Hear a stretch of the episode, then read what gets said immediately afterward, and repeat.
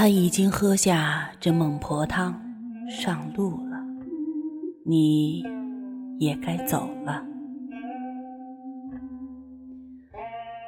他没有喝，他就在这里。你看得见他？普通的鬼魂是看不见忘川河里的冤魂的。看不到，但我感觉得到，他在叫我的名字。你也不肯喝下这孟婆汤，姑娘，你也是女人，求你不要逼我喝下这孟婆汤。我不想忘了他，不想让他在忘川河里。看着我世事轮回，受尽煎熬。唉，虽然我是女人，但我着实不曾爱过。这人间也从没有让我留恋的事。我只知道，我死后就做了这地府的孟婆，都不知道有多少年了。人世间的事，早都忘了个干净。你看我现在不也过得很好，多自在。我劝你喝下这汤吧，也好少了些痛苦。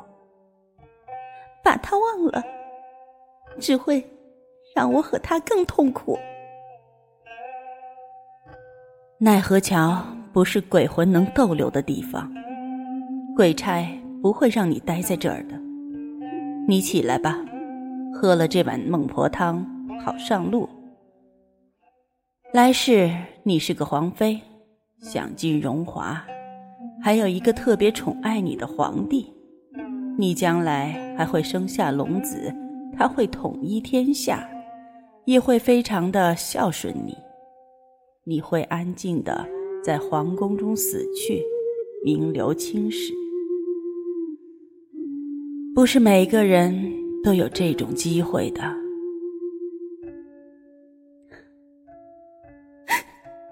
我不要什么皇妃龙子，我只要一个书生。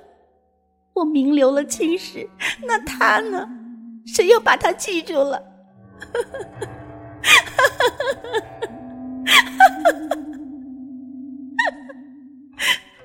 我宁愿到这忘川河中与他相遇。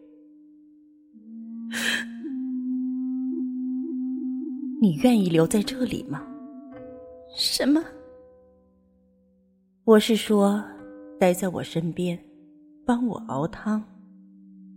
千年后，你跟那书生一起去投胎，你愿意吗？真的？不愿意吗？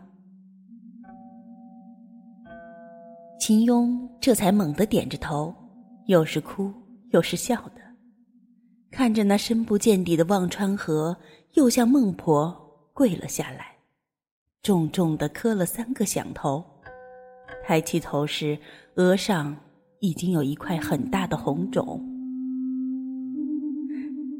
他让我谢谢你，你真的听得见他的声音？只要有心。